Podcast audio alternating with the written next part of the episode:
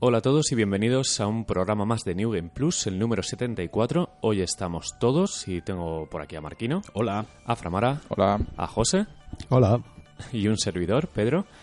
Y bueno, lo primero es lo primero, hay que recordar que este podcast pertenece a la comunidad de Conda, conda.com, bien. ya, se ha quedado, ya se ha quedado en meme Sí, sí, sí. Ya, es- ya siempre te mira, pero... Y en esa web.com podéis informaros sobre eh, nuestro podcast y el resto que, que son muy, muy interesantes. Eh, semana que nos hemos dado de margen porque hemos tenido pues, compromisos y hemos aprovechado para jugar mucho, para visitar Barcelona, la feria Barcelona Games World y echarle varias horas a Level Within 2, el lanzamiento más importante de la semana junto con el Sombras de Guerra, que ya le daremos supongo que la semana que viene o la siguiente. Sí. Cuando encontremos hueco. Y si queréis, empezamos con el Evil Within. Sí, vamos ya directamente, ¿no? A- Ramara, tú que llevas más de 10 horas. Sí, llevo 11 horas. Madre y voy por el... O sea, voy a dejar claro que no he terminado el juego, voy por el capítulo 10 de 17. Eh, el juego está estimado en unas 15 o 20 horas, depende de lo que entretengas, y ahora explicamos por qué. Porque el primer juego era un pasillo y tú tenías que ir andando a lo largo del pasillo hasta que a las 12 horas acabas el juego y ya está, ¿no? Sí. Este no, este es ¿Eso bastante... era? ¿En serio era eso? No, me refiero, era pasillero. Sí, ah, vale, vale. Eran las ver, pesadillas no sé, del Max el- Payne. El, PT era algo parecido. O sea, No, pero me refiero, era pasillero en el sentido Sí, de que no había lineal. ningún tipo de libertad de, movi- de decisiones ni de nada. Pero bueno, vamos un poco más despacio. Eh, Devil Within 2 es una secuela directa de, de la anterior entrega. Eh, sucede tres años después y continúa la historia eh, más o menos tal cual la dejaron. Eh, vuelve a aparecer el, pro- el protagonista, que es, eh, no sé qué, castell- Sebastián. Sebastián castellano. Sebastián, de hecho. Sebastián castellano. ¿Es español? De Valladolid. no sé, es- es- Supongo. será. Sí. Eh, pero bueno, por lo que sea, vive en Estados Unidos.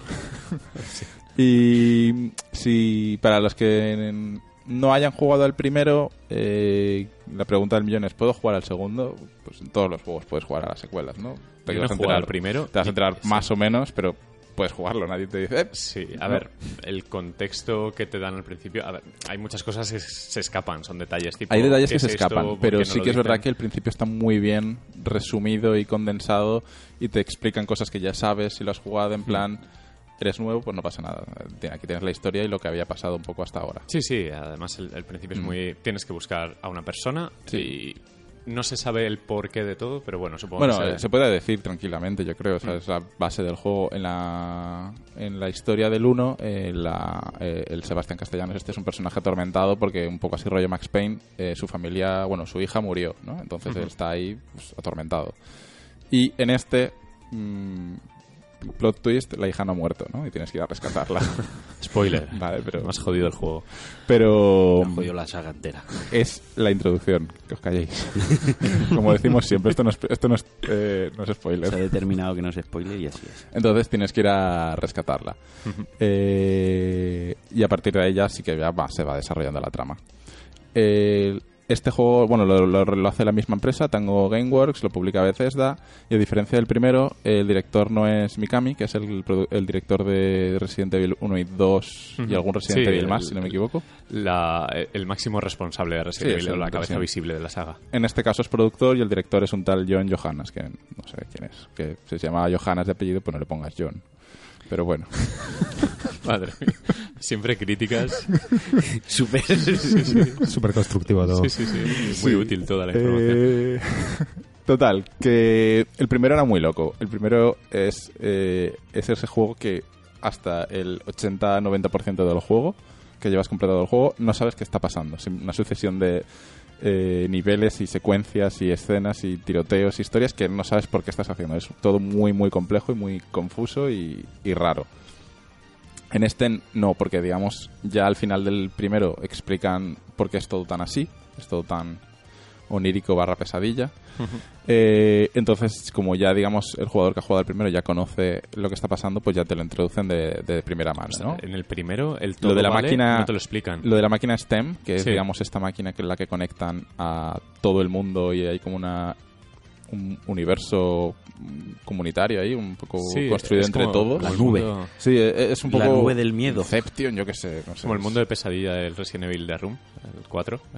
Yo lo he interpretado como algo Es que así. no he jugado. Pero en plan que puedes entrar a un mundo paralelo donde... Sí, digamos que hay una no persona están- que es el anfitrión, Hmm. el que lo crea todo y luego hay gente que se conecta ahí y vive en ese mundo.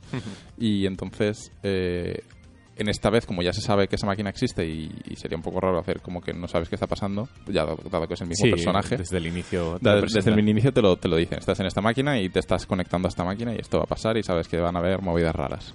Entonces... Pero la eh, gente, eh, cuando entra en STEM, está de verdad dentro. O sea, puede morir ahí y ya no sale. Sí, es lo que con, es un poco lo que explican, es un poco Matrix, ¿no? Si, si te desconectan en el mundo real sin haber sacado tu subconsciente, pues te mueres. Es muy, Ah, ma- vale, muy vale. Matrix en ese sentido, ¿no? Tienes que desconectarte de un protocolo, a coger un teléfono, pero Vale, vale.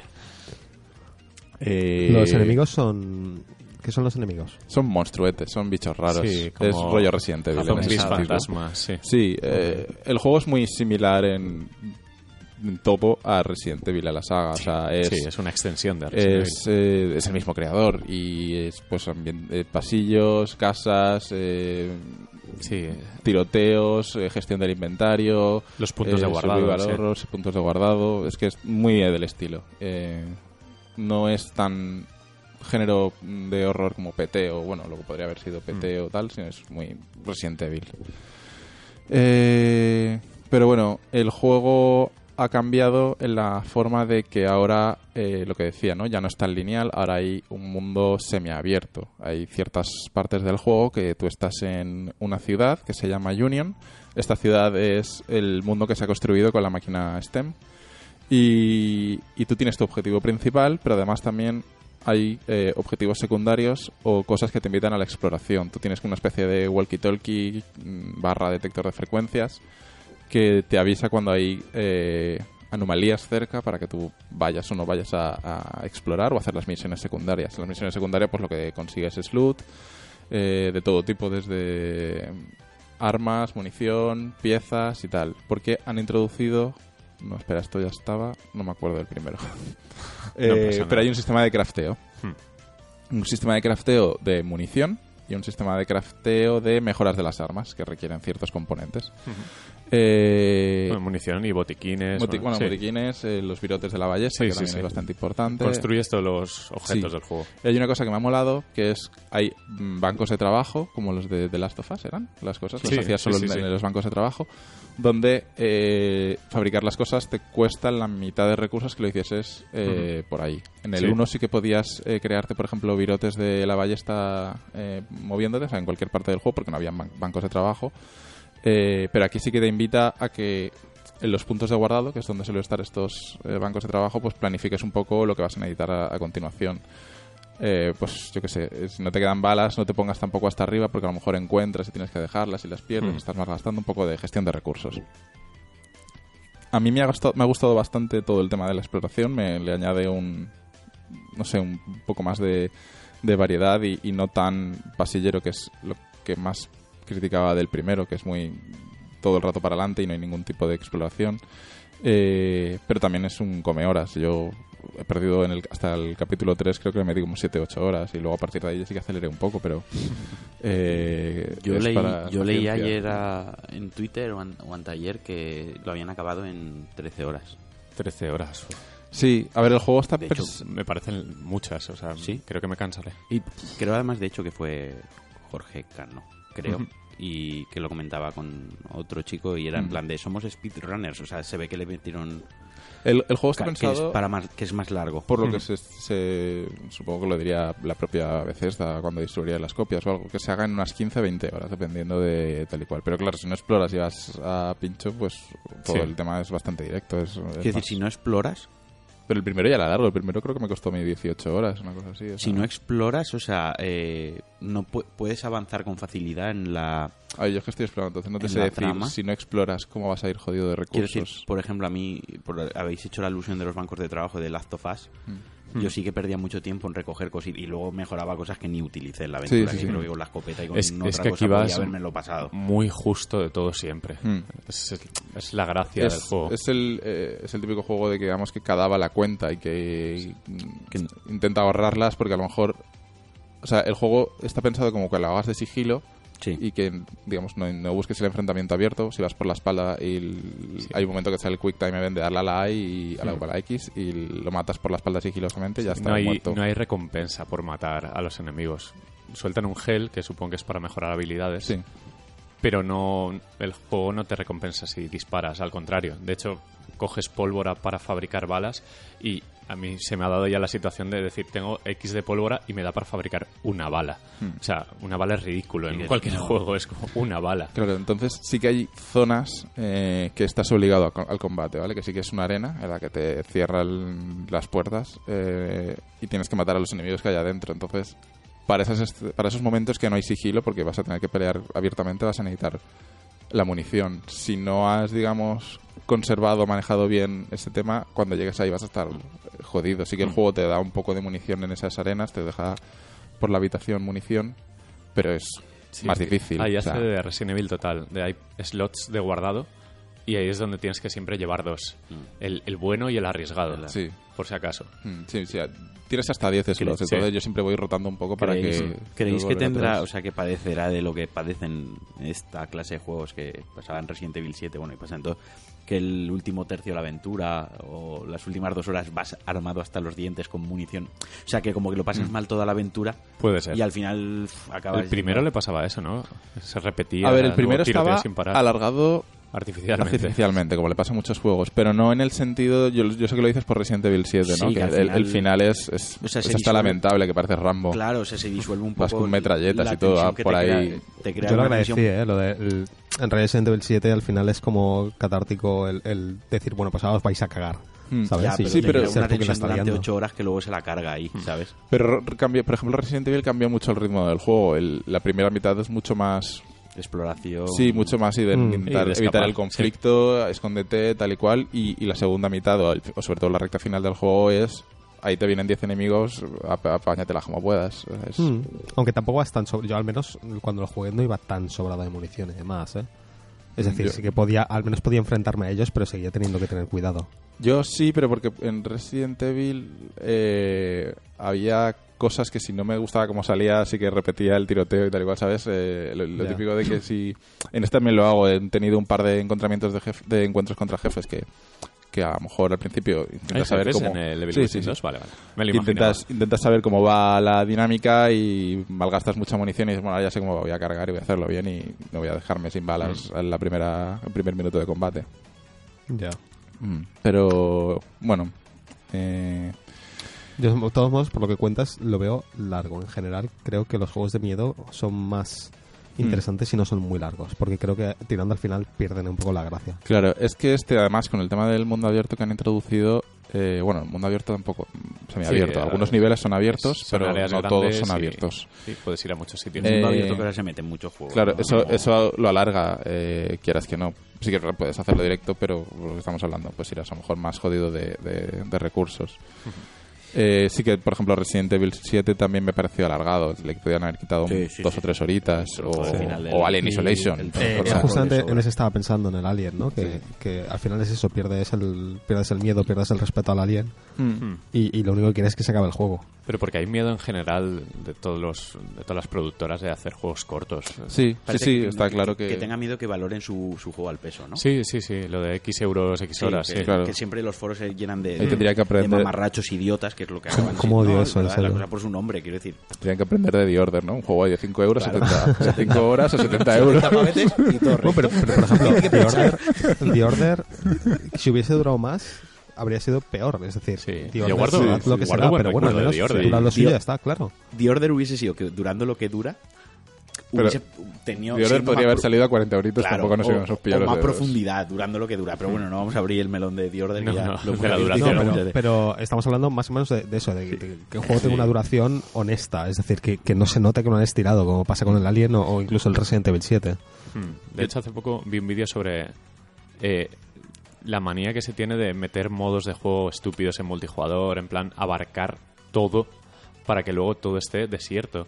Y en los juegos de terror pasa esto, que tienen miedo a eh, todos los sustos buenos tipo Outlast, que realmente en dos horas ya sabes de qué va el juego, ya Sí, no, sí. Todos los no sustos buenos están al principio, ¿no? Ah, yo Sí. entiendo que los juegos de terror al final normalizas el, Como una las sensaciones, como sí, todo, o sea, le- claro. le, pillas el script, pero Sí. por ejemplo, PT tenía eso bueno que Claro, pero porque era una demo. cortito. Claro, era una demo, pero al final era mejor juego que los sí, no, juegos no, desde completos. luego, y, y ha creado escuelas. Yo, por ejemplo, el el- Resident Evil 7 está basado. Sí, Creo que de, de los juegos de terror que mejor recuerdo tengo es el Condemned, que ya he hablado de él alguna vez. Sí. Y es porque cada, digamos que cada fase cambiaba bastante el rollete. Hmm.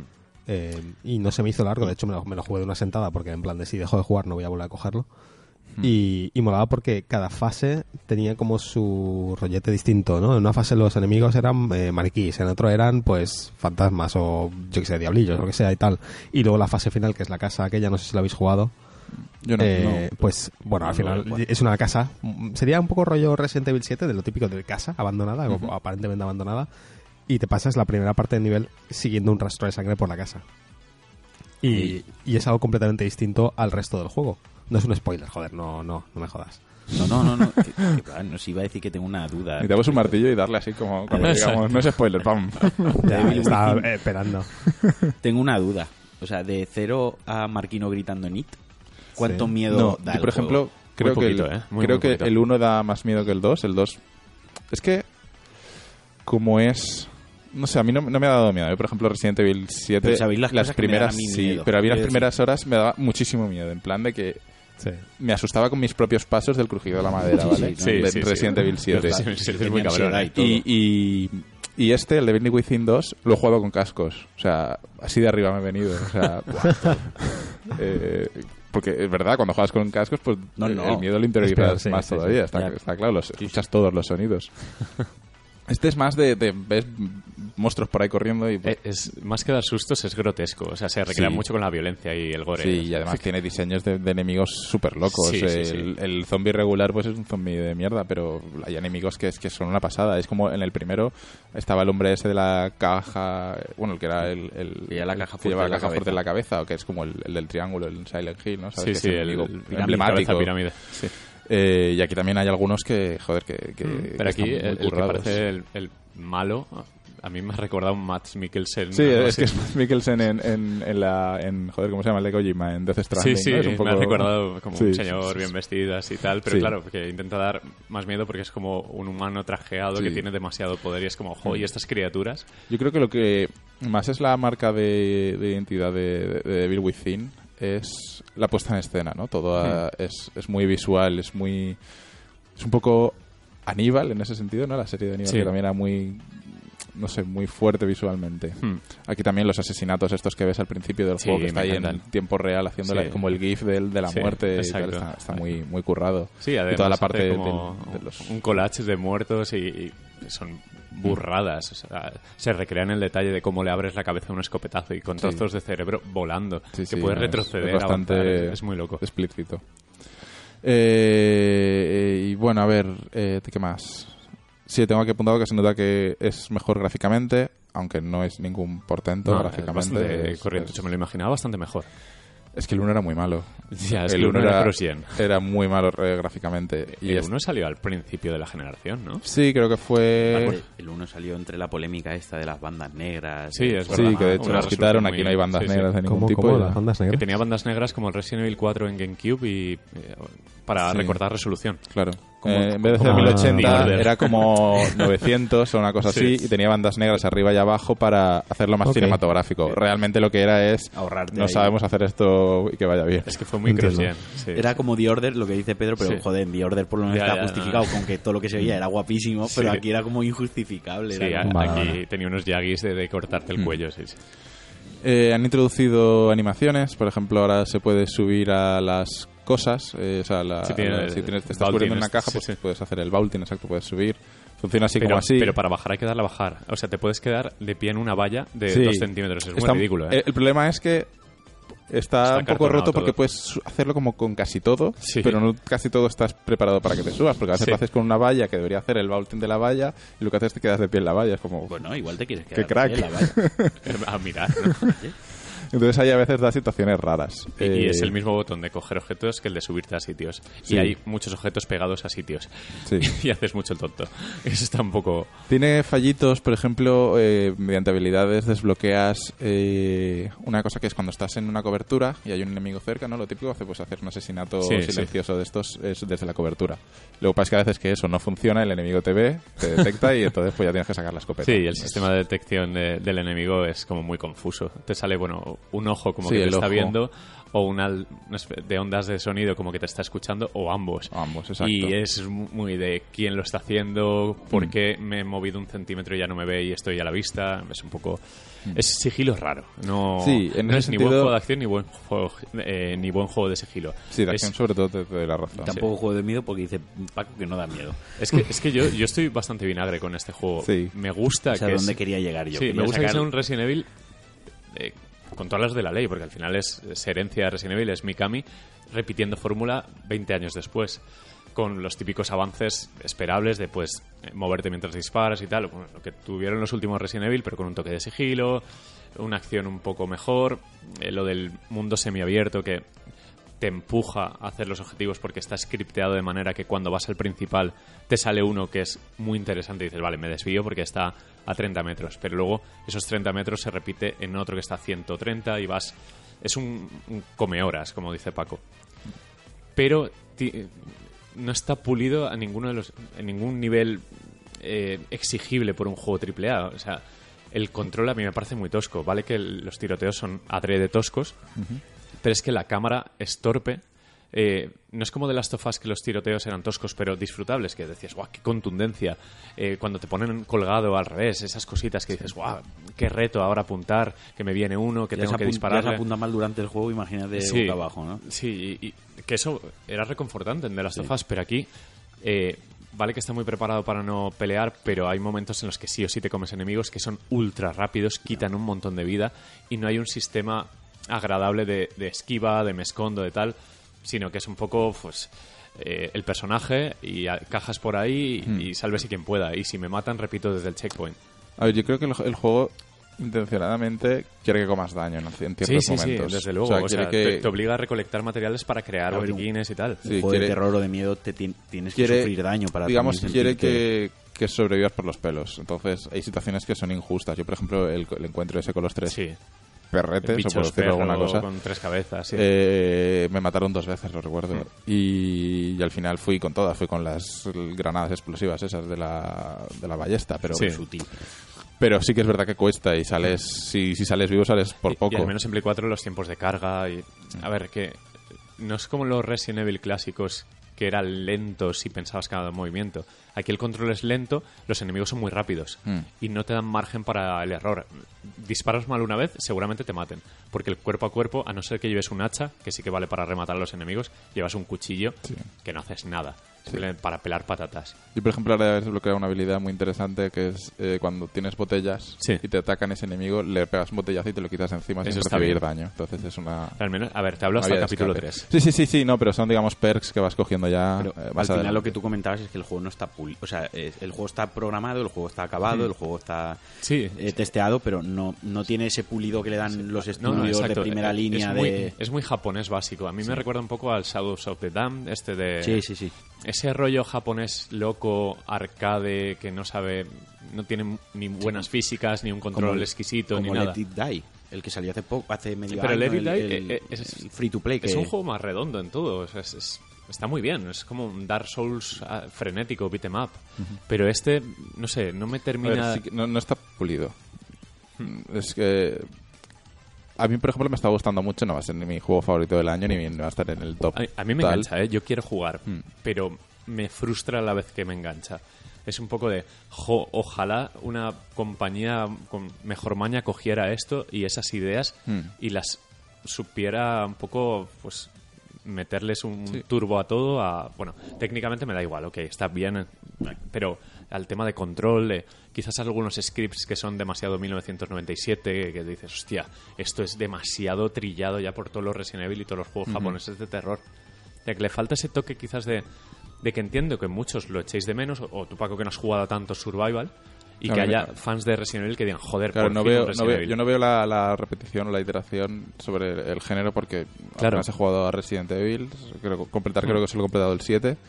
Jugué al 1 en su día y ya está. O sea, es que no, no he jugado casi nada Y a mí género. como tampoco me termina de entusiasmar que haya una mezcla de, de horror tan descompensada, o sea, que haya corporaciones de estas tipo Umbrella, que haya terror que parece realista al principio, que dices, hostia, cómo mola, es un poco de fantasía, de tal, pero luego hay como ciencia ficción, eh, terror palpable, brujas, Que han cogido eh, todos los miedos sí. y han hecho un juego de todos los miedos. viajes interdimensionales. O sea, es un popurrí loquísimo que me jode que no se centren en algo un poco más terror psicológico tipo Resident Evil 7, al menos el principio de Resident Sí, Evil sí, 7, sí, que sí. acojona. Sí, sí, sí, no, Que dices, hostia, hay una tensión en el ambiente. Este no, este es un poco de, venga, un monstruo por aquí, una cosa por allá, luego volvemos a la realidad.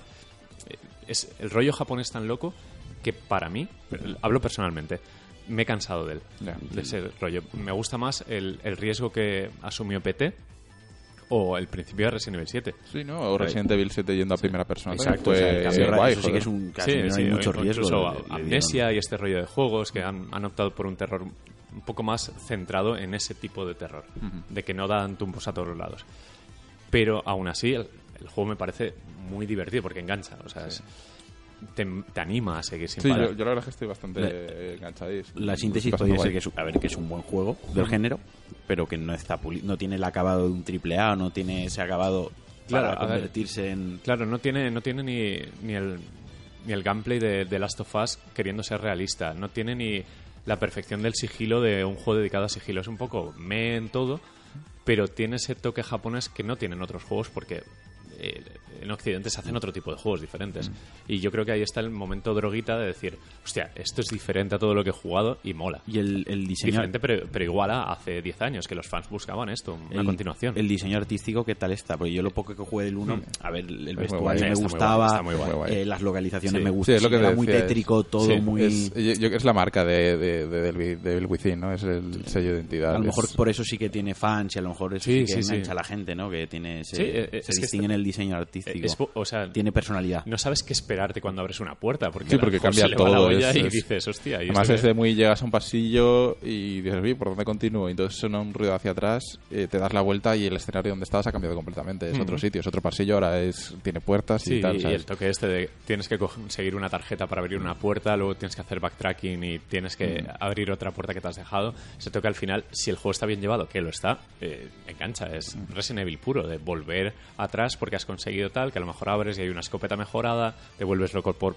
querer usarla y al final pasan las horas volando. Sí, yo, yo creo que la valoración general es, es, pues la media ahora mismo tiene un 80 y un 81 en OpenCritic y en Metacritic. Sí, eh. que es lo que dice, es- dice bastante el juego, ¿no? Cuando un juego hoy en día en la prensa tiene un 80 o un 8, es, pues está bien, no, no es una maravilla, pero está bien. O sea, es, es la, no- es la no nota estándar, ¿no? De, de no ha No ha cualquier... recibido ningún palo gordo de ponerle un 5 o un 4. No ha habido Casi todas las notas han sido altas. Y bueno, viene, está en español, con voces en Sí, español. y- y está bien es, es un, doblado. es un detalle. Eh, el castellano es un pan sin sal. y lo que me ha sorprendido es que viene sin soporte de PlayStation 4 Pro. No tiene ninguna mejora es respecto a la normal. A, a mí me que los tiempos de carga, sobre todo, raro. Que, Que hay cosas que podrían... Japoneses. Sí, Y ya está. sí, tiene mucho Yo continuaré mucho porque he leído que la he leído que la segunda parte del juego eh, que es justo a partir de donde estoy yo ahora eh, se centra mucho más en sí deja un poco tanto exploración y va un poco más eh, a, a ideas locas a ideas locas ya es cuando empieza la fiesta entonces quiero quiero ver cómo avanza ahora Sí, eh, yo ya te digo, el capítulo 3, que no sé si es de los más largos, espero que sí. Sí, sí, sí, que es el más largo porque es el que estás en la parte más amplia de la ciudad. Luego hay otro que también tienes ciudad, pero no son tan, no es tan grande ya. He tenido momentos súper interesantes de tengo muchas ganas de avanzar a ver qué me presentan y otros que han caído en- la repetición excesiva de decir, venga, para ya de moverme de un sitio a otro como un idiota para hacer lo mismo constantemente. Sí. Pero sin embargo, he acabado el capítulo 3 y he dicho, ay, ahora que estoy en el refugio, tengo ganas de seguir con el capítulo 4. Guardo partida, mejoro armas, hago cositas y, y venga, para adelante. Sí, te, te preparas para la guerra y sigues, sí. A mí me está gustando mucho. Eh, ya la semana que viene os diré que ya lo habré terminado, conclusiones finales. Ok. Bueno, Pues, eh, bueno, José, le toca a José con sus jueguicos. Venga, que José. luego dejamos Sí, para a el ver. final a Barcelona. Yo solo he jugado algo, algo nuevo, relativamente moderno, eh, pero antes de, de hablar de, de él, que ya hablamos de él la semana pasada, eh, he continuado con Dark Souls. Y cuando digo continuar es, he avanzado 5 minutos, porque no hago más que morir y tengo que volver a recorrer todo el camino. Y he decidido que no me gusta tanto como Dark Souls 3. Que- A mí me pareció el más complicado, el Dark Souls 1. sí, me Sí, parece es- el mejor. Es, es el más Eh, eh, lo, creo que penaliza demasiado. Es decir, me parece bien que me castiguen eh, cada vez que muero con tener que recorrer un poco, pero creo que castiga demasiado. Ahí es donde Eh, se hizo grande el juego. O sea, ya, pero me, está fama. haciendo perder 20 minutos cada vez que intento... Quizá podrías probar con el 2. Sí, estoy, estoy pensando Porque en, el, en el darle 2 al 2. está a mitad camino entre la tosquedad del 1 y del 3. O sea, bueno, Exacto. el 3 Pero no es es que tosco, el, el 3 el problema no es que sea tosco, porque ya me he acostumbrado al movimiento e incluso estoy aprendiendo a usar el escudo bien, ¿sabes? Y lo, y lo uso bastante. Es, es el hecho de que, de que cada vez que muero y tengo que volver a donde estaba, son 20 minutos, tío, porque no puedo correr, porque hay tantos pasillitos que se me acumulan los bichos ahí y no puedo esquivarlos. Algún día contaremos un, contaré una anécdota que me pasó a mí con Dark Souls donde perdí una hora de mi vida. Claro, pero- pero, es que yo estoy perdiendo eso, estoy perdiendo lloré. un montón de tiempo. Eh, Hay- yo los tanto como llorar, no, pero... eh, ¿Está en línea todavía el Sí, de hecho, ¿Puedes ahora pedir ayuda? Esta, esta última, este mes de octubre ha habido un comeback de estos, un, la comunidad de Dark Souls Sí. en Reddit y tal se junta para para ju- jugar todo el mundo otra vez el juego desde el principio. Qué guay. Entonces, eh, El nivel hay, uno, invo- o sea, hay- exacto, hay personajes invocaciones, hay Sí, invasiones. que estoy online porque veo las marquitas en el suelo. Sí. Eh, ¿Y por qué de no pedir invocas a alguien para que te eche una mano? Y Pues porque esa- honestamente no me acuerdo cómo se hacía. Ese bache. ¿Cómo se hacía? Tienes que estar vivo, o sea, tienes que Vale. estar Tienes que consumir, eh, eh, en- con una humanidad Sí. ¿Vale? y tienes que encontrar una señal en el suelo. Que normalmente está al lado de, la, pues no. de cualquier hoguera. Suele haber. Pues no, no, de momento no he Eh, visto la ninguna. típica Bueno, a ver, señal blanca. a ver, seamos claros. José, Solo- solo- estoy, en la primera hoguera. O sea, En el es que- nexo. no, no, en el nexo no, la primera de la, de la zona de los, de los no muertos. Porque estabas muy venido arriba después de haber completado el 3 Sí. y ahora esto es... Ese pues, momento que vimos en Steam la notificación de José está jugando a Dark Souls, eh, gritamos, o sea, estamos jugando al pub nosotros y dijimos, wow, aplaudiendo y todo, A ver, el, el juego me encanta, ¿sabes? Que está muy guay, pero es que me está frustrando mucho el, el, el tener que estar volviendo cada vez que muero, tío. Ya. El, el no poder... La, la, la única hoguera intermedia es la de la que te dije del dragón. Y a ese de momento no he conseguido llegar. Entonces estoy siguiendo avanzando, No, pero, pero no luego hay, consigo hay llegar. un, hay un par de atajos. Échale un poco mira- de narices. Y si no, mírate un vídeo en YouTube que a lo mejor algo estás haciendo cuando- mal. cuando subías- seguramente, ¿eh? Igual Es- estás es haciendo el a camino largo de algo, ¿eh? Sí, cuando subías la del dragón estaban las, las ratas venenosas, puede ser, o Sí, algo así. las- paso las ratas venenosas, Sí, Y había luego jabalí, un, jabalí enorme. Vale. Sí, entonces Pero hay cerca una, hay una detrás del jabalí Sí, ahí, hay una reja de madera. una- un atajo. Sí. Sí, ese, ese atajo lo tengo abierto y ahí es donde me he quedado, ¿vale? Porque, sí, abres una verja de madera, ¿vale? Entonces luego tienes que ir por el puentecito. Vas, giras como a la derecha, vas por un Sí, puentecito. hay- exacto, y el puentecito es la última vez que me han matado, me han matado ahí y no he, no, Coges no la espada del dragón, de la cola de dragón. el- No, eso no, eso me lo dijo No, no. eh, Paco, no lo he hecho todavía porque Pues no tengo arco. y no arco, flechas y a, y a intentar joderle. O con, creo que con algún hechizo se llegaba, ¿no? También al... Yo Pero- creo que la primera... Lo mejor es comprar 100 flechas. Sí. Tengo que, conseguir un, tengo que conseguir un arco y no tengo. Eso te lo vende. Y si no, vende busca... Está, está en la zona, está el en la zona. No, sé dónde exactamente, pero sí que está en la zona. El que, el, el que El lo arco. vende. No, no, el arco. Ah, pero también está el que te lo vende al lado de la hoguera de. Pero hay un arco que, puedes com- que está para coger por ahí. Yo, yo me acuerdo que lo cogí por ahí. libre. Bueno, paciencia. intentaré- Miraré, miraré un una guía. Lo que voy a hacer es eso, tirar más de guía, ¿sabes? Para cuando Lo que- esté así. o lo que voy a hacer es morir menos, José. Así no tendrás que repetir tanto Gracias, trecho, ¿eh? Maquino, si no te matan, no tienes que volver a hacer Claro. Exacto. si no te matan, no tienes que repetir. está extraído directamente de GameFAQs. Yo Sí, hago trucos, trucos de Souls, Yo soy el que hago las guías oficiales de esta gente de Front Software. Y, eh, me encanta porque los, consejos que me estoy encontrando en el suelo son como súper obvios, en plan de... Eh, José siempre malo. llama la atención de uno para matarlos fácilmente. Es como que A ver si me muero. Sí. Había otro que al lado de un montón de, de barriles, prueba a rodar. Es como gracias. No Mira, me voy a meter en el juego, me lo voy a bajar solo para poner una nota en el suelo que ponga José siempre malo. A ver si José la encuentra. Bueno, José, Bueno, de, de la oscuridad y el infierno, vámonos a- al amor puro. Eh, Undertale, he continuado con él. Eh, nada, igual he jugado una hora más. Me gusta tu Eh, review. me- me está, es que es maravilloso ese juego, tío. Sí, es me, cookie. me está encantando, es súper cookie, es eh, fácil, bueno, fácil, no, no, no tiene complejidad. Eh, excepto un combate que he hecho que es un poco más. Ah, bueno. tiene un poco más Yo me acuerdo de un combate que, que las pasé bastante Sí, el, del, el juego es cabrón. el del, la- el del boss este. El de la araña, no sé si habrás llegado. Ah, no, no, no llega la araña todavía. A mí la araña me costó la vida, estoy a punto de dejarlo ahí. Vale, ¿cuánto dura el juego? Esa es la duda que tengo. 6, 7 Seis- horas. seis, siete horas dura, sí. Vale, llevo, yo llevo tres. Vale. O sea, que bien. Y, joder, me encanta, es que me descojono con el juego, tío. El, el guion es sí. pues, súper bueno, las cosas Y además- que ocurren son súper locas. No lo, no lo- o sea, tiene un montón de profundidad en plan de que puedes hacer el run pacifista, que era sin matar a nadie Sí. y hacer no sé Sí, qué con de objetivos hecho, también. El- Cuando el me run enfrento a, genocida. cuando me enfrento al, al primer boss gordo, eh, que cuando empieza te dice, me, me- me dice al, al- al iniciar el combate, me dice, porque has estado yendo por ahí matando a todo el mundo y, y yo te he estado siguiendo y viendo cómo matabas y, y masacrabas. Y es en plan de, me, me pregunto si eso cambia en el caso de que no hayas matado a nadie durante la Mm. partida. Yo, por ejemplo, yo no lo hice pacifista porque tienes que hacer, aparte de no matar a nadie, tienes que hacer ciertas cosas, pero yo sí que lo hice sin matar a nadie. Ujú. Siempre hacía lo de acariciar o... o- Sí, o convencerles de que no sí, merece la pena. convencerles, Exacto, exacto, Sí, en- hablar con yo ellos, siempre que, siempre las que veo que es fácil esas hacer de- eso, siempre veo que es fácil hacer eso, lo, lo intento hacer. Sí. Pero hay veces que, que intentas interactuar con ellos y no responden a ello. Sí, a veces Entonces, tienes que, que matarlos o hablar huir. también. eh, Hmm. No, no, lo he intentado todo, pero a veces es en plan de o huyes o, sí, o huir o lo también, matas. sí. Mm. Y nada, entonces sí que, sí que he matado, sí que está matando, pero vamos, tampoco me, me he puesto ya a masacrar gente. Pero bueno, que da igual, que el juego está, está muy gracioso y vale la pena Sí. jugarlo. Eh, y luego he probado ya por fin el Cuphead. Y me pasa un poco con el Dark, como con el Dark Souls. Eh, me parece un juego precioso y me parece un juego genial y creo que está muy bien hecho y tal, pero eh, joder, no, no tengo tiempo para, para estar muriendo de esta manera eh, repetidas veces. Es, es complicado, ¿eh? ¿Lo jugas todos los jefes en regular o en simple? Eh, eh, de, de momento he hecho uno en regular, que es el de, la- el de los- el de las verduras, Sí. y el siguiente, que era una especie de pelota azul, lo tuve que hacer en fácil porque Es en que regular me Hablamos de difícil y de un jefe que son verduras. Es que me hace mucha sensación. Puedes jugarlo a dobles a ver si te resulta más sencillo. Eh, el tema es que no tengo dos mandos, Ya. Me pasa lo mismo, ¿eh? Ya, ya. claro. Eh, Eh, pero vamos, que el juego es, el juego es una pasada, ¿eh? Mí- o sea, estilísticamente me parece increíble. Yo me lo quiero acabar. A mí me pasa como a José, que yo sí que lo empecé, jugué el primer, la prim- primer run and gun, jugué el boss de las verduras, jugué... Y hasta, iba, hasta ahí más o menos bien, pero luego me llegué al, al boss que son dos ranas y me Ah, vale. empezó a, a- La boxeadora a- y- Me mató sí. como tres o cuatro veces seguidas y cerré el juego y no lo he vuelto a abrir. El de las dos serranas también hice un try y dije, Es no, no, que- no, esto no, no, no. Sí, eso, eso es precioso el juego, tiene una banda sonora increíble, eh, pero es que no me apetece morir demasiadas veces, ¿sabes? Es Creo que, que satura. Eh, satura entre que yo no soy muy fan de las plataformas. por lo escandaloso que es todo. eh, y Si, si hiciesen un modo, mira, te- tenía que haber hecho un modo muy fácil. O sea, un modo en plan de, de quiero ver el juego. Porque quiero ver el juego. Se llama YouTube. Ah, básicamente sí, pero quiero interactuarlo yo, ¿sabes?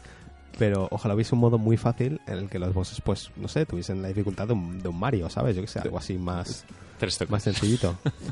Tres disparos. Lo que sea, tío. Pero Que le quiero ver el dijese, juego. muérete y se muriese. Ya, es la que, acaricias. es Porque que el, juego modo tan fácil, bonito, el modo sí. fácil no es especialmente fácil tampoco. No, a ver, el juego no está pensado para, No, es- para contemplarlo, sino para... sea, has Es traído- la apariencia que tiene y ya está.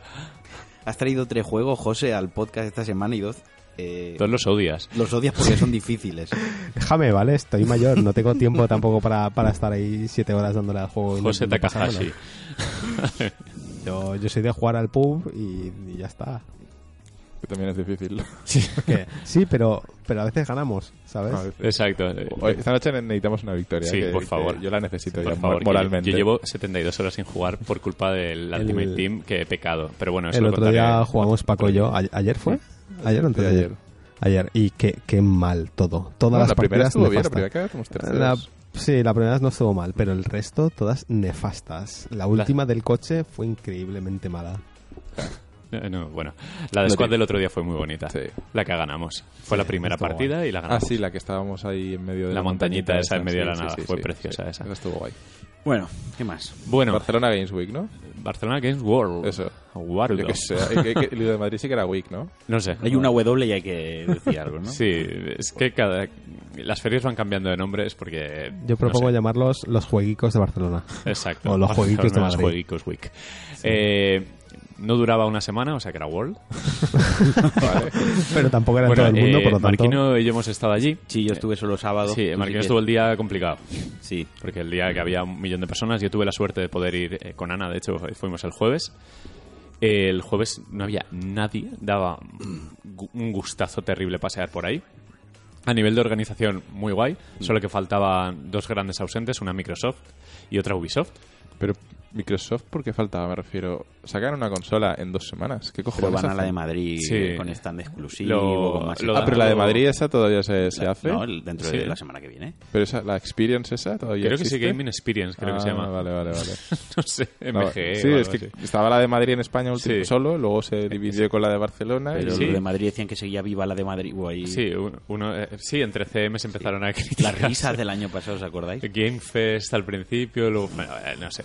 Bueno, la cuestión es formas, que Microsoft, a cualquier compañía le sale caro ir a una feria de estas Sí. y apuestan por la de Madrid en este caso. Ubisoft, no sé por qué, pero tenía la oportunidad de Far Cry, Assassin's Creed y Igual The están Crew. en Madrid también. Igual van a la de Madrid, no sé. Antes de entrar con los juegos, yo quería Sí. agradecer que hubo cuatro oyentes del podcast el sábado, que Sí. cuando estaba abierto al público, que se acercaron a, a saludarme y a decir que les gustaba mucho el podcast y que, y que fuésemos más regulares. También Sí. Hicieron la anotación, se agradece, se Sí, agradece sí, la crítica Estamos en ello, Uno de ello. ellos dijo, ser más regulares, hijos de puta, o sea que me gustó todavía más cómo lo, lo remarco, o sea, Me, me gusta que nuestros oyentes pero se empapen. absorban nuestro...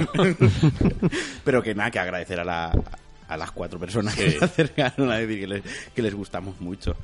Bueno, eh, empezamos por juegos. Aparte de, de estas ausencias, el resto estuvieron. Eh, Namco Bandai con un stand enorme. Sí, más fue como la, más la más, protagonismo sí, tenían. la que más fue. Sony fue, también ¿no? tenía el Y Imperio, Sony. un hall prácticamente para ellos. Eh, Badland también tenía un montón de puestos de juego. Badland además es- hizo partner con Pure Gaming, ¿era? con Pure Sí. Gaming que es una empresa que vende PCs, accesorios y demás y se lo montaron muy bien porque lo que montaron directamente fueron Sí. muchos PCs con los juegos que tenían era muy fácil jugar a todo gracias a que tenían un espacio reducido pero un Exacto. montón de equipos. Exacto, un montón de equipos hicieron Más el de partner 60, me parece. Una barbaridad.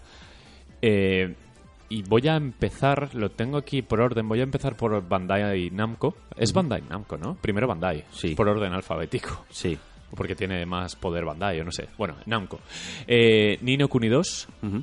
eh, no tenía ni idea de que se iba a poder ni ver ni jugar. Me sorprendió muchísimo porque es un juego que se va al año que viene y normalmente en estas ferias en España, como todavía no somos nadie a nivel industria, pues pasan de nosotros. Se va todo a París o a la Games como tal. Pues Nino Kuni 2 eh, tenía una demo con tres demos eh, dentro. Una era de exploración, de un poco mira el mapa, pensado para jugadores novatos.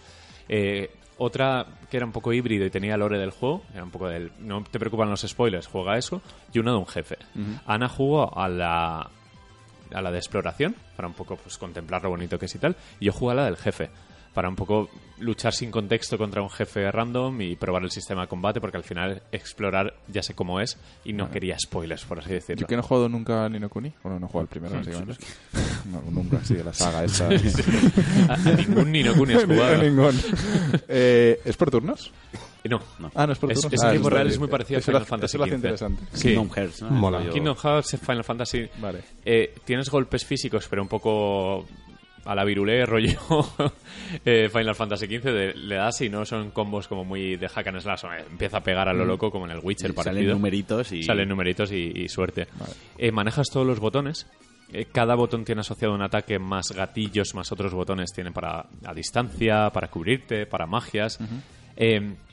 Hay unas criaturitas que eh, de colores que van formando como círculos en, en el escenario y unas te hacen de escudo, otras te rellenan la barra de especial. O sea, tienes que gestionar todas estas criaturas a la vez que pegas para el tema de recargarte las magias, de poder curarte, de protegerte. Eh, es muy dinámico, muy entretenido y sobre todo bonito. bonito. El shading que usa es espectacular, es, es una barbaridad. Eh, el combate dura una media hora, ese combate contra el boss. Ojo que son combates largos. O sea, estaban en nivel 30 el boss y los personajes. Por lo media que... hora de combate. Sí, sí, ojito, eh. Ojito. Ya me Es- está, me está dando sueño ya. Tú ya lo has descartado, José, hace rato, ¿no? No, no, a ver, me, me llama mucho la atención. Lo que pasa es que no sale en PC, ¿verdad? Eh, No lo sé. Ojo, ojo, Ojo, porque tengo dudas. se rumoreó Porque que el 1 creo- sí que salía en PC. El sé 1 si no ha salido todavía, finalmente. eso seguro. No. No.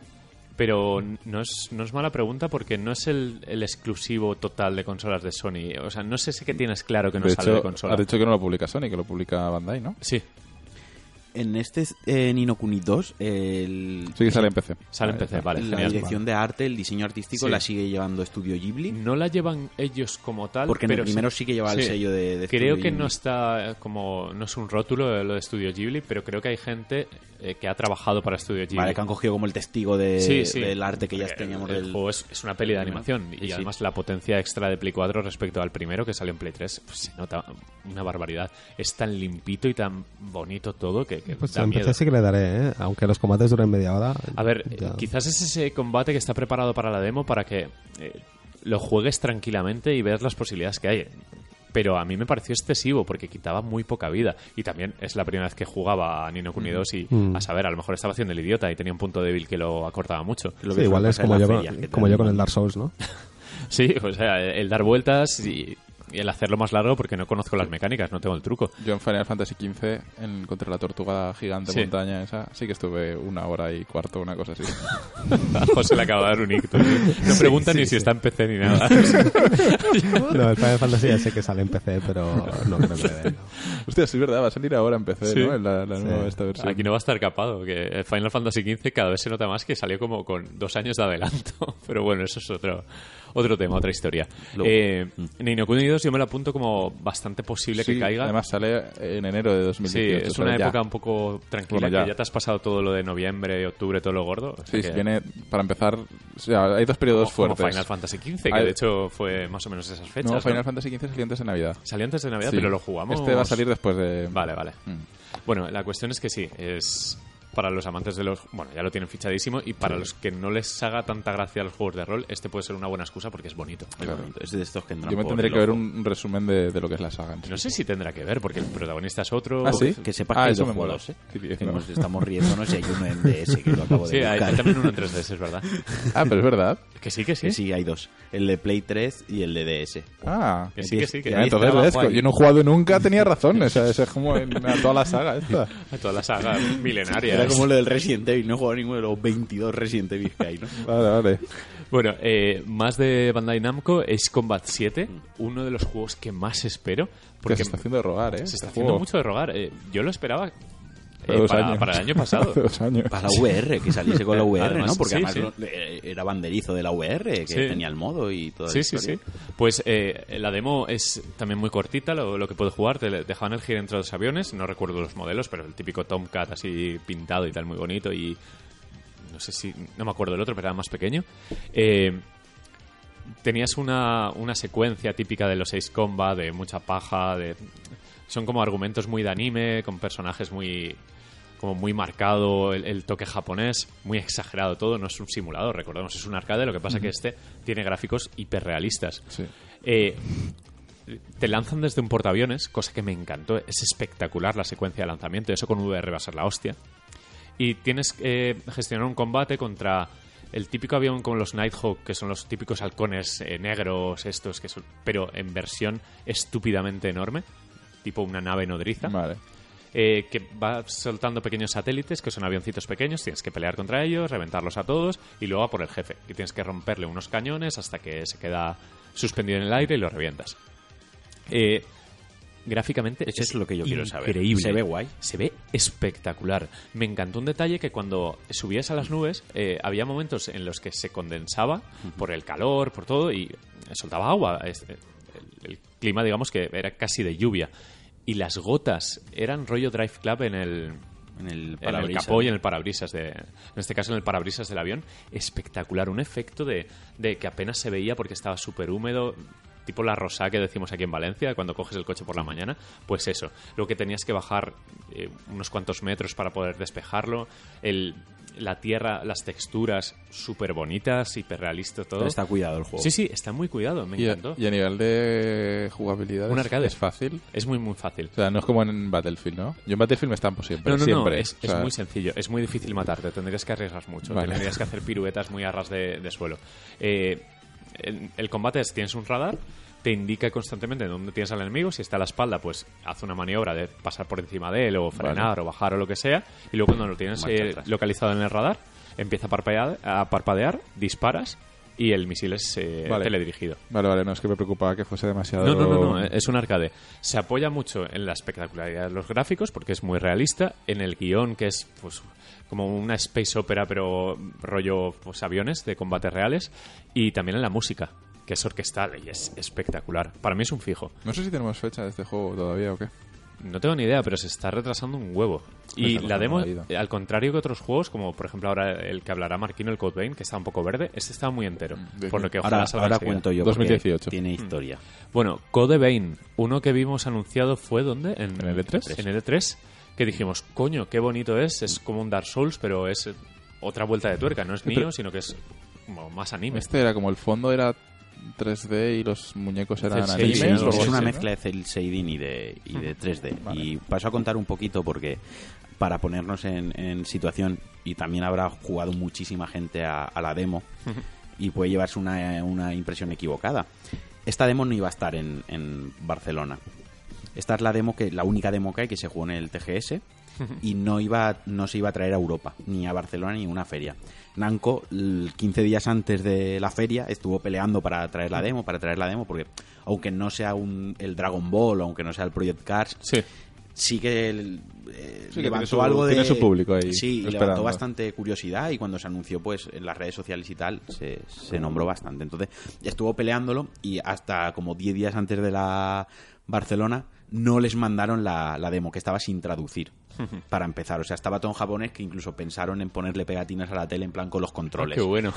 lo que pasa que al final hicieron ahí mucho trabajo detrás y estaba en inglés porque ya se va a aprovechar para, para ferias europeas y o sea que se en exclusiva en inglés. Aquí. Claro, Qué guay. claro, o sea, y por eso estaba tan, porque yo, bueno, eh, con, con Namco sí que tenemos una Sí. relación fluida y bueno, tenemos amistad con ellos, con Sí. algún- gente que trabaja y tú los saludaste igual que Sí, yo. sí, sí. Y me lo comentaron y dijeron, no, mira, es que esto está verde Sí. y el juego cae, tiene rascones de frames. Y Pero claro, esto ahora, porque- ahora porque- enseguida viene la, la París Claro. Game Wall también. es algo que O sea, lo que me comentaron fue eso, fue es que esto no ni siquiera lo íbamos, es demos gracias que Hmm. tenemos algo para jugarlo, ¿no? Y, y verlo ya de primera mano. Entonces por eso estaba muy verde, ya te digo, es algo que ni siquiera estaba ni, ni- Sí, sí, ni- la traducción fue días antes. Entonces es un Souls-like. Hmm. eh, fijar enemigo, bloquear, rodar, eh, dificultad elevada, combates, mm, acción RPG pero pausados, donde tienes que planear una estrategia y controlar los recursos que tienes.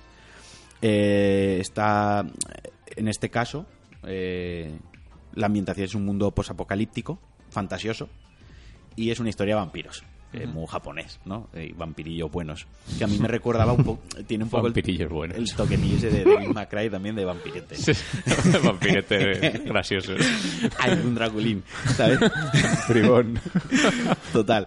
Que además tiene un- una novedad respecto, o una vuelta de tuerca a los Souls-like, es que en este caso pues llevas un NPC al lado que te, que te ayuda, ataca, defiende, tira hechizos, va un poco a su rollo, ¿no? O sea, pero sí que era útil, o sea, en ningún momento no te... Te curaba. Sí, que fuese un plan de quita, ya lo hago yo, ¿no? No había ahí un mansplaining al NPC, ¿sabes? O sea, sino que tenía su propia jugabilidad y funcionaba bastante bien. Entonces, lo que estaba verde era a nivel técnico. Yo creo que tú lo notarías Sí, también, sí. que tenía las, las Iba- a tirones, sí. Y luego que lo que enseñaban, la demo era una cueva, o sea que... O sea, Creo hay, que es lo único que se ha visto, la cueva claro, esa. es- ¿hay algo más feo que una cueva? No lucía decir, nada, era gris todo. es todo gris, una textura relativamente plana y unos enemigos que igual ni están ahí luego, porque recuerdo que cogías un enemigo por detrás, luego te venían dos y de repente de arriba te disparaban tres a la vez, que igual en el juego final ni están ubicados Ya ahí que los esto queda para largo todavía. Claro, o sea, a mí la impresión que me da es que al juego le queda.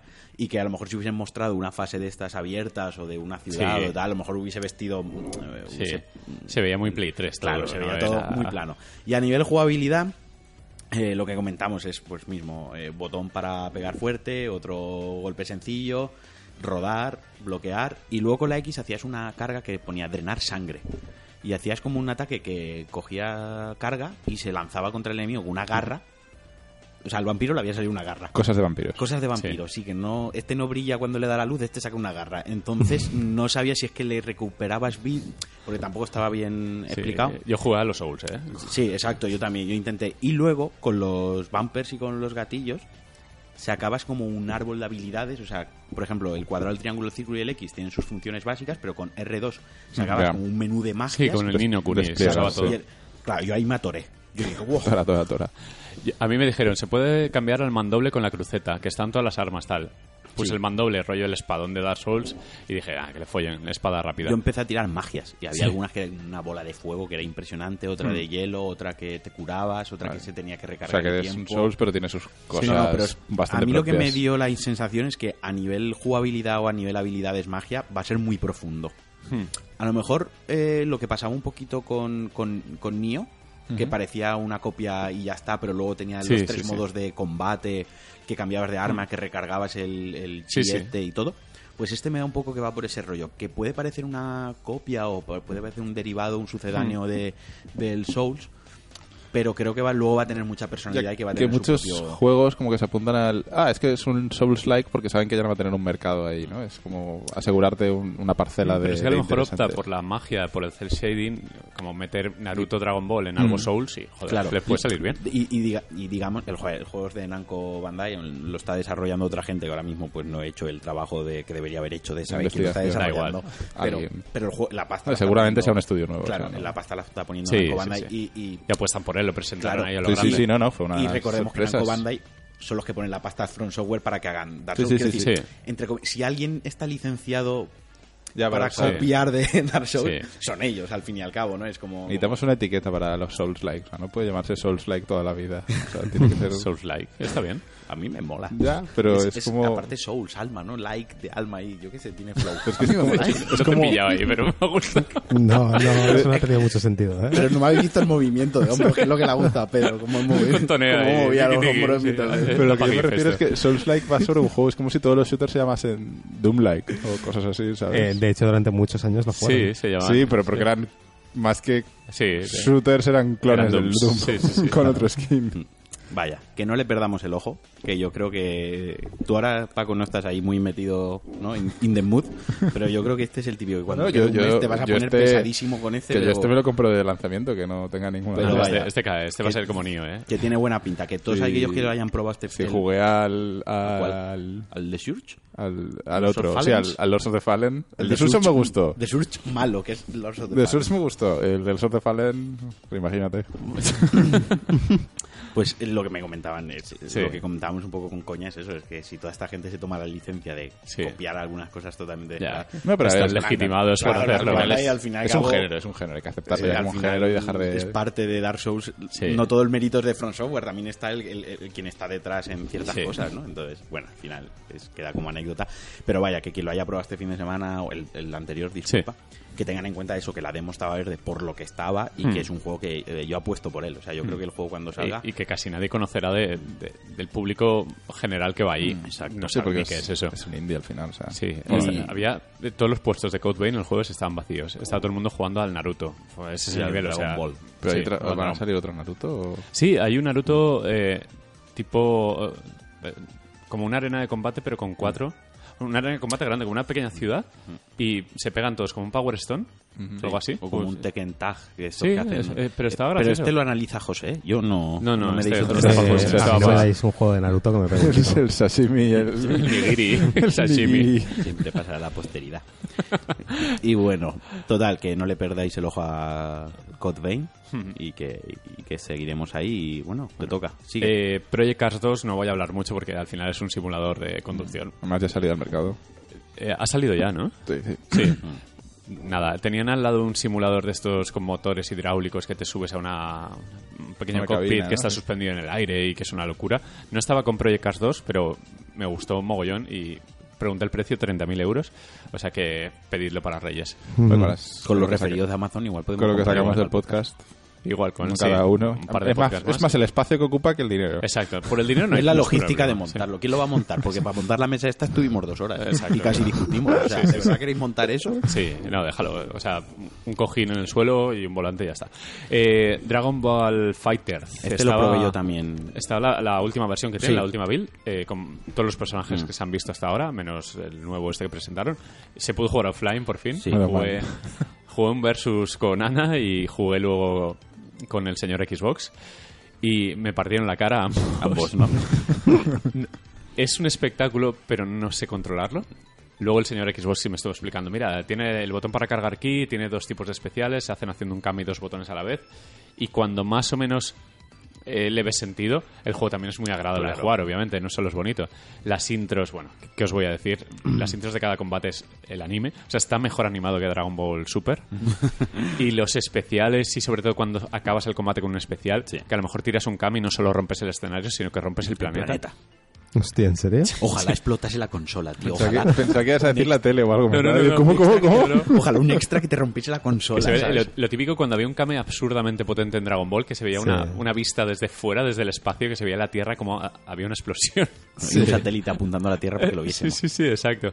No sé, es que poco vamos a, a hablar de Dragon Sí. Ball Fighter. Es- Yo, yo lo jugué, también eh, eché un par de combates. eh, además de todos los personajes, habían 200.000 personas alrededor. Sí, sí. O sea, era, era imposible jugarlo este fue- fin de eh, había ¿eh? como 20 puestos. Sí, sí, Oh, no, no, no, era- entre yo creo que Xbox y- puede ser el juego más jugado de... Que Sí, haya sido el sí, juego sí. más jugado Ese de la juego feria. tiene pinta de que va a vender mucho, ¿eh? Va a vender un Ah, montón, sí, ¿eh? sí, solo por nostalgia y visualidad. Es y- que está uniendo a todos los fans de Dragon Ball, a los renegados, a, a los que siguen Super, a todo el mundo. Todo el mundo se lo va a comprar. Yo tengo de fuentes eh, que, fiables que, por ejemplo, las... que, las- que Krillin muere. ¿Qué?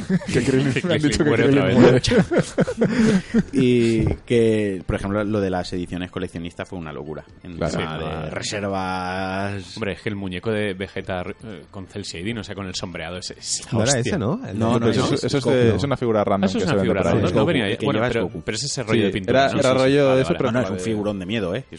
Vale, vale. Hombre, es que y- Bandai ya con Dark Souls 3 hizo unas ediciones bastante locas. A ver, recordemos que Bandai hace juguetes. O sea, que esta Sí. gente, aparte, juguetera. Sí, pero la, la de cuánto valía la tocha de La Prestige. 500, euros, una cosa así, o sea, me refiero. 500 pavetes. Que Ubisoft trae una con un, un Assassin's Creed a tamaño real, ¿eh? Yo la de Assassin's Creed las entiendo, las ediciones coleccionistas. Sa- Sacan como 8, ¿quién se las compra? No, pero, pero la que No, no, lleva un legión, muñeco ¿eh? de Pero- 1,80. ¿Cuál era la edición coleccionista de un juego que ¿Habéis no traía el visto? juego? Eh, ¿Que no traía el juego? La de Wolfenstein. En de- Wolfenstein eh, había una edición coleccionista que no traía el juego. me, parece, me parece insultante. Eso se llama merchandising del Pero, juego, eh, ¿no? No suena- edición me- no coleccionista. sé por qué me suena mucho de Assassin's Creed del, del Origins. Puede A lo mejor ser que hay alguno que no trae Pero no nos sé. metan. Mira, ya tenemos enfadados los de Final Fantasy, tenemos enfadados a los de Zelda. Los de Assassin's Creed también son Legión. Tampoco los enfademos. ya. El, el de pasapalabra que lleva tatuado el logo Sí, de Assassin's Creed. el- Ese no se escucha Cristian, ¿no? Sí, que me dijiste que dobló a Napoleón, ¿no? Sí, que lo dobló súper bien. Estamos ganando amigos, ¿eh? Lo dobló súper bien. Un doblaje espectacular. Yo he pedido mía. que doble Sí, a sí. todos los personajes del próximo juego. Exacto, sí. Que, haga, que, haga- que sea el nuevo Constantino Romero, que doble a Schwarzenegger, tío. Sí, que no, no, que sea el protagonista del juego él. Con su cara y con Ojalá, ojalá. Todos los jugadores del FIFO con su cara Y se llame Cristian Auditore. Por favor. Sí.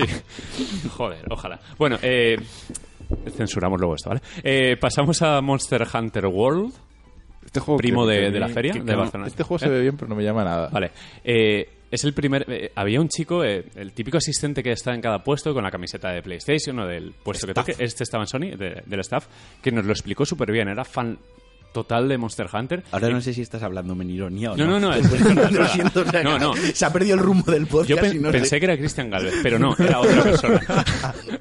pues este tío eh, eh, me estuvo contando, bueno, que es el primer Monster Hunter eh, mundo abierto, de ahí lo del World, eh, que es eh, recupera pues todas las armas de la saga, Mm. que es como un compendio de todo lo que ha tenido, es como la edición definitiva total de Monster Hunter. Como el que si no has jugado a ninguno, juega este. Sí, ¿no? que, que no es, es un gran comienzo, no se llama Monster Hunter 5, se llama eh, World tal cual. Ya lo han o puesto. 6, Eso está le han bien. Le han quitado el número preciso Sí, para, sí, para eso está eso. bien. y Está bien. que sal- vuelve a Play 4, que pasó de Sony en Play 2, que vendía una barbaridad, pasó a las consolas de Nintendo y vuelve por fin a... Que creo que sale bien en, Xbox One, ¿no? Salen todo. No lo sé. Me, ser. parece que sí. No lo sé. Bueno, la idea. cuestión es que se jugó en Sony, se jugó en, en Play 4 y me recordó mucho el motor gráfico. Era como un Dragon's Dogma mejor. El estilo medio realista de los personajes, del escenario, de los monstruos. Tenía una cosa muy chula que se peleaban entre ellos. Había dos misiones en la demo y una era eh, matar a un bicho fácil, que eh, molaba mucho porque lo debilitabas y el monstruo se iba a su cueva a dormir, a descansar para curarse y lo podías seguir y ya en la cueva reventarlo. Eh, el sistema de misiones es el de siempre de Monster Hunter. Estás en una aldea y tienes contratos y te dicen, pues elige el que sea, que te dan tal cosa.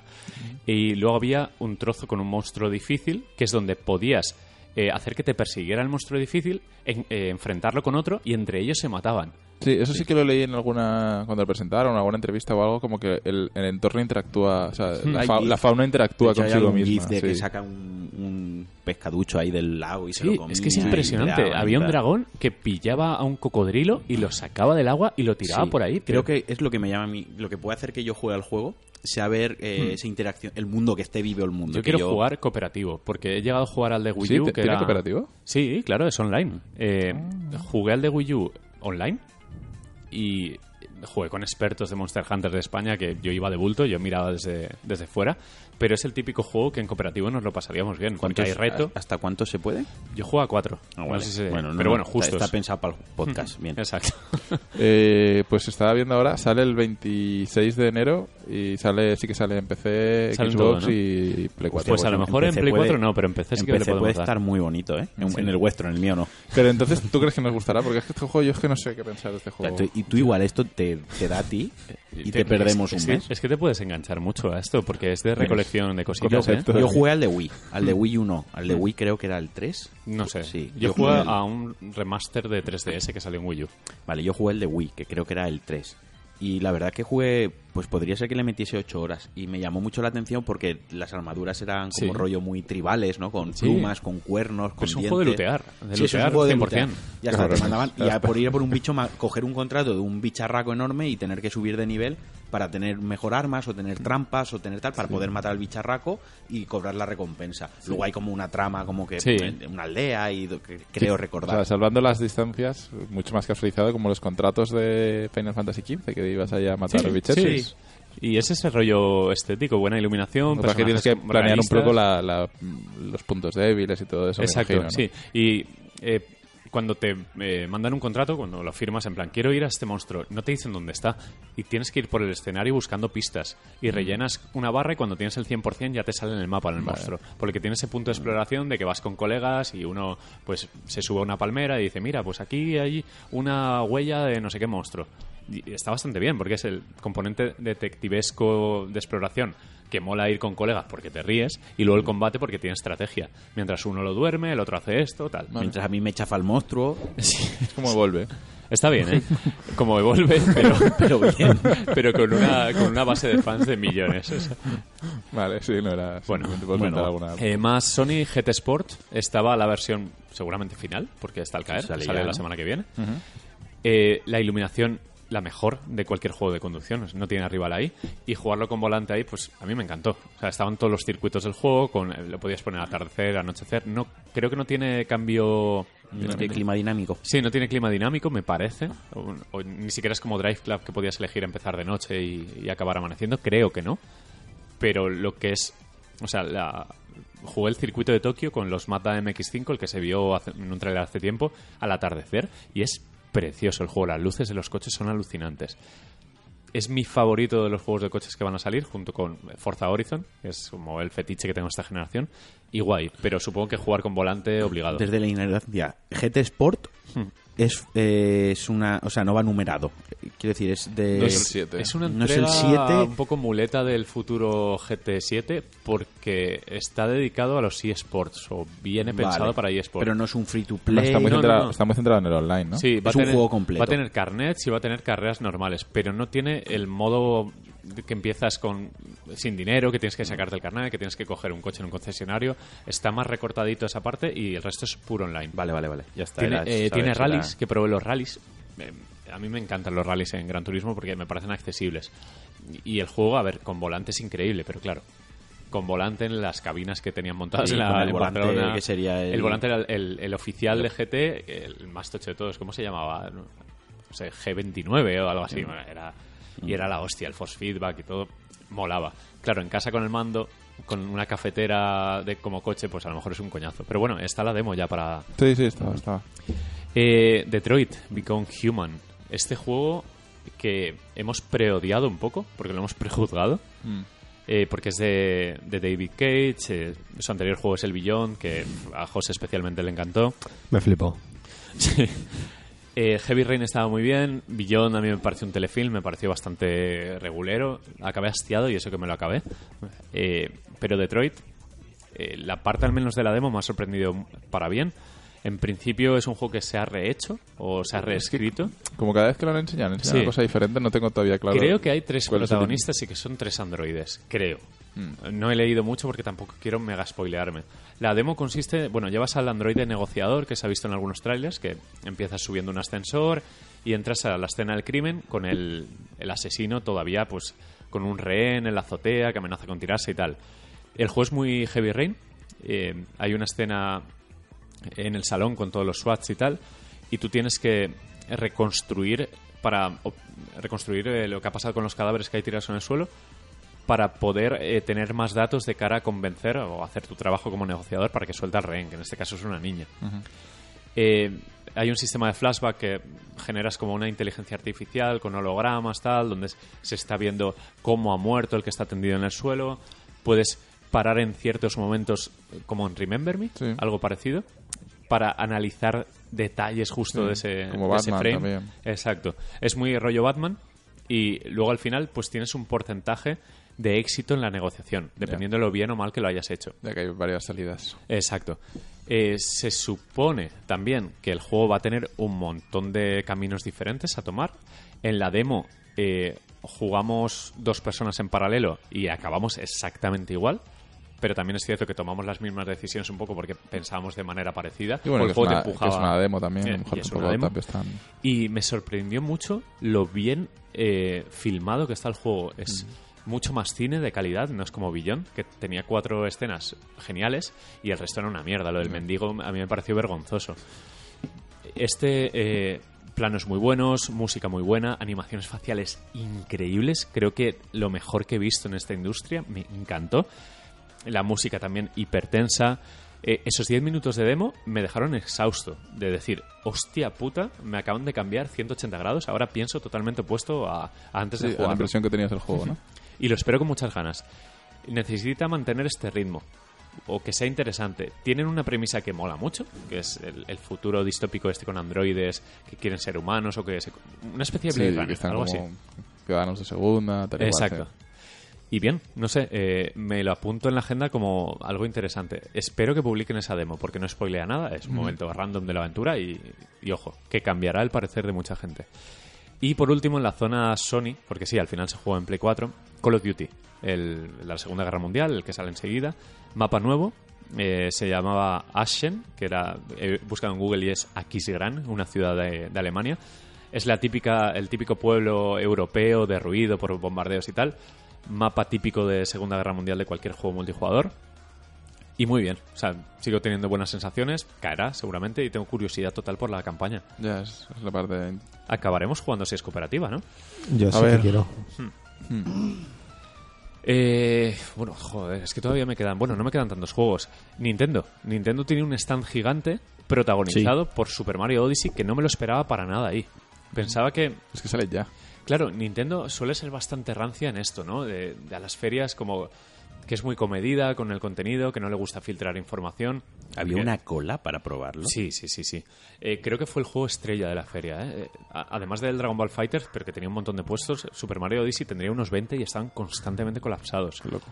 La demo tenía dos mundos, el de México, que ya lo habéis visto todos en vídeos, y el de Nueva York, que también lo habéis visto y ese es, ha sido polémico por un poco Es el el la- más feo, muy sí, sí, la disonancia que hay, ¿no? Entre Sí, el Mario es- Cartoon es, y... es Homer en, en Nueva York. Sí, sí, es algo así.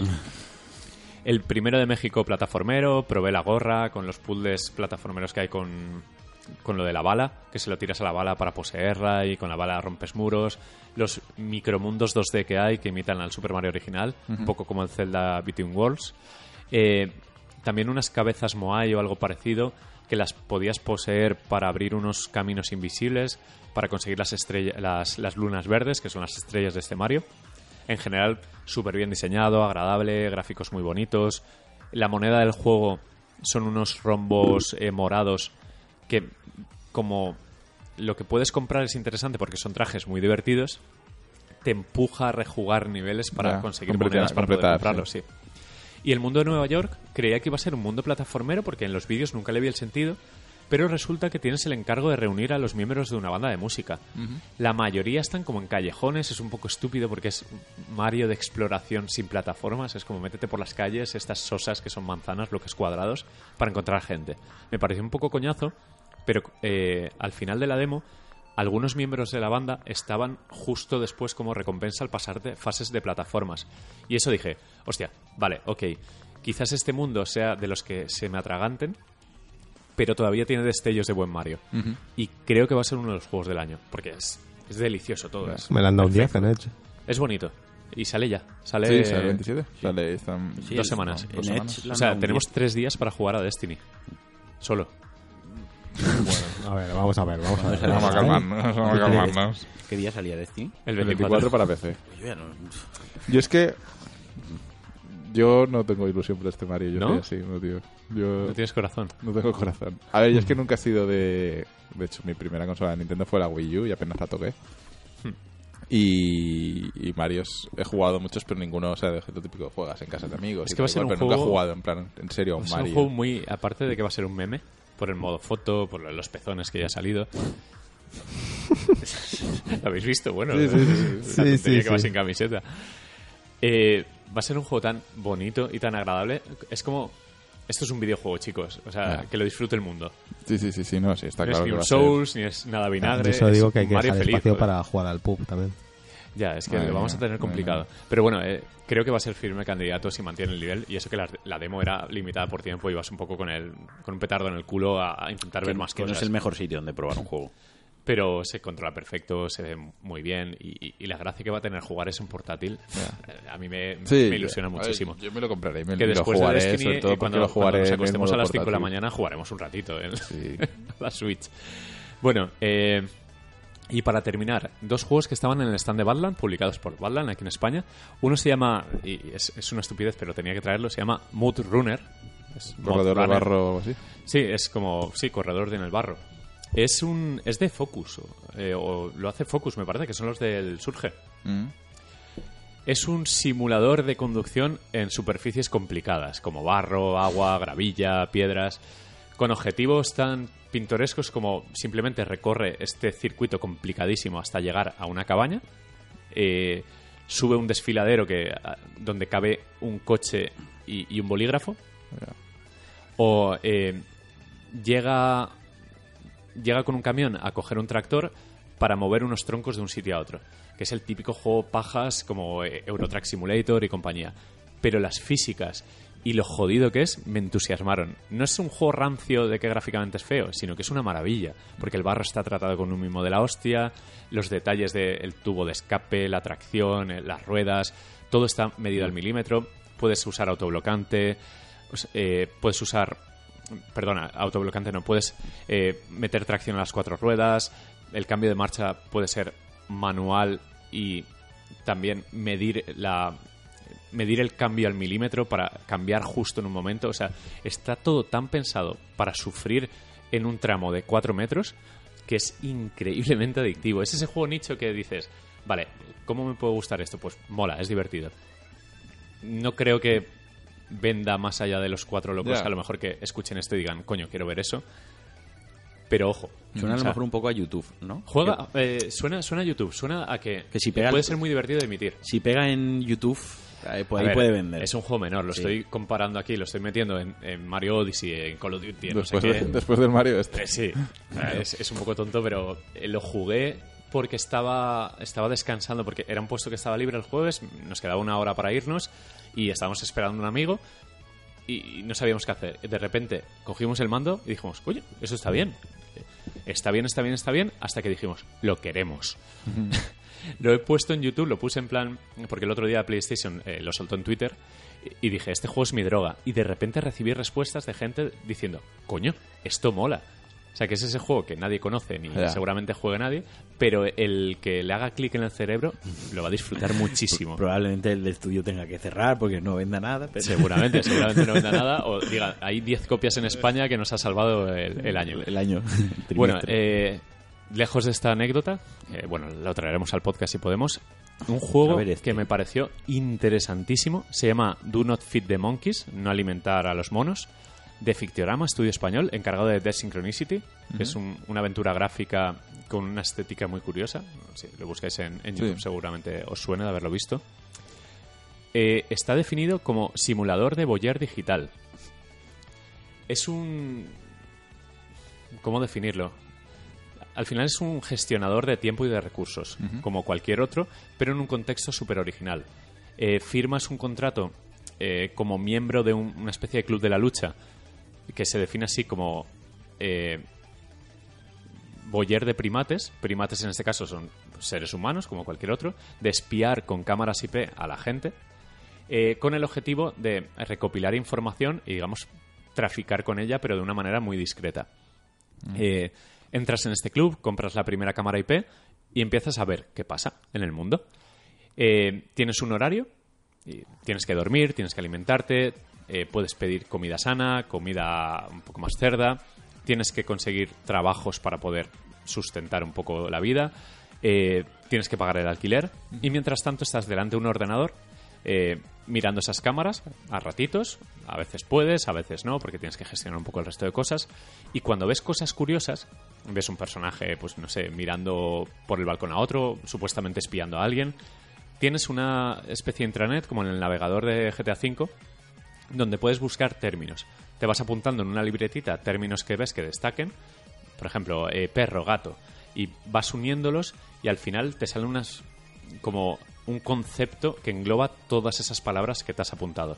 Cuando unes conceptos, eh, sacas números de teléfono, sacas datos precisos y con ellos traficas.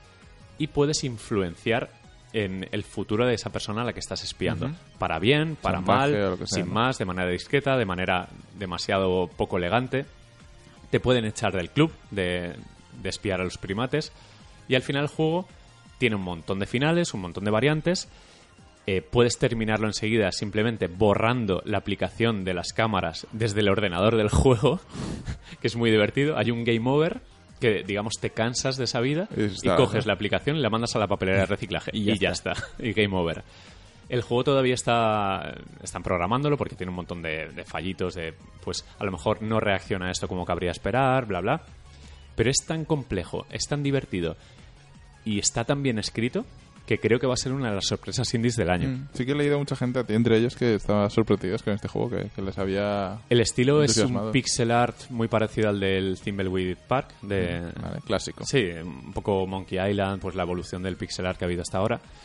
Y ya os digo que eh, yo est- estuve, bueno, concretamente lo estuvo probando Ana, yo veía y le sugería cosas y eh, estuvimos una hora a lo tonto.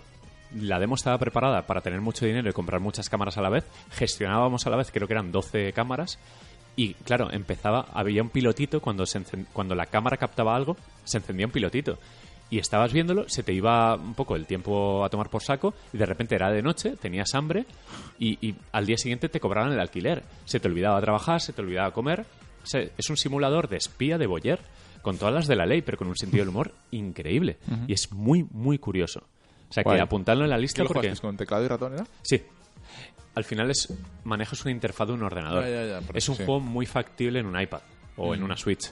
Por lo que a ver si hay suerte y, y se animan a lanzarlo también Sí, en, consola. Ahora Pero bueno, yo peceros. seguramente lo juego en PC. Ahora que somos peceros ya. Y, y ya está. Ese ha sido mi resumen de la Barcelona Games World. Muy bastante bien. Hmm. Eh, podido jugar bastantes cosas. sí, he tocado un poco el Battlefront 2, la beta, pero uf, no voy a destacar nada porque he jugado muy Yo, poquito. yo también la jugué muy poquito y... Me ha parecido muy divertida. muy pero divertida. Habían vehículos, naves nuevas para Sí. probar. los héroes molan un montón. Sí. Darth Maul, Rey. Eh, yo la jugué- o sea, yo la probé en consola y se veía cojonuda. Se ve de Es que escándalo, la, te- sí. la otra vez la- no la trajimos al podcast, pero lo probamos en PC. Sí. Yo la probé ahora en la Play 4 y se veía muy, muy, muy chula. Sí, sí. Me sigue pasando lo mismo cuando la probé en PC, que es que en el, en el, en el primer mapa que hay para jugar, que era como todo un poco caótico, que me cuesta ver los enemigos. Está Sí, tan bien eh. detallado todo el escenario que me cuesta distinguir el enemigo y, y- focalizarme en- Además en, es él. más simulador entre comillas que el uno. Sí. Y se usan francotiradores y es, es un ritmo un poco más calmado Sí. y te matan con nada. Te ¿eh? matan con... Y aparte es que es eso, que es como todo está tan pomposo y tan bien, Sí, tan sí. chulo, que me cuesta un poco a veces fijarme en el Eh, Están, enemigo. están y- criticando mucho de GIFs de las palomas que, o las Sí. gaviotas que salen de la nada, porque salen del suelo. Ahí hay un mont- bueno, el suelo es Naboo, el planeta sí. donde se puede El jugar. mármol, Sí, es- el mármol es precioso y tal, y empiezan a salir gaviotas de la nada.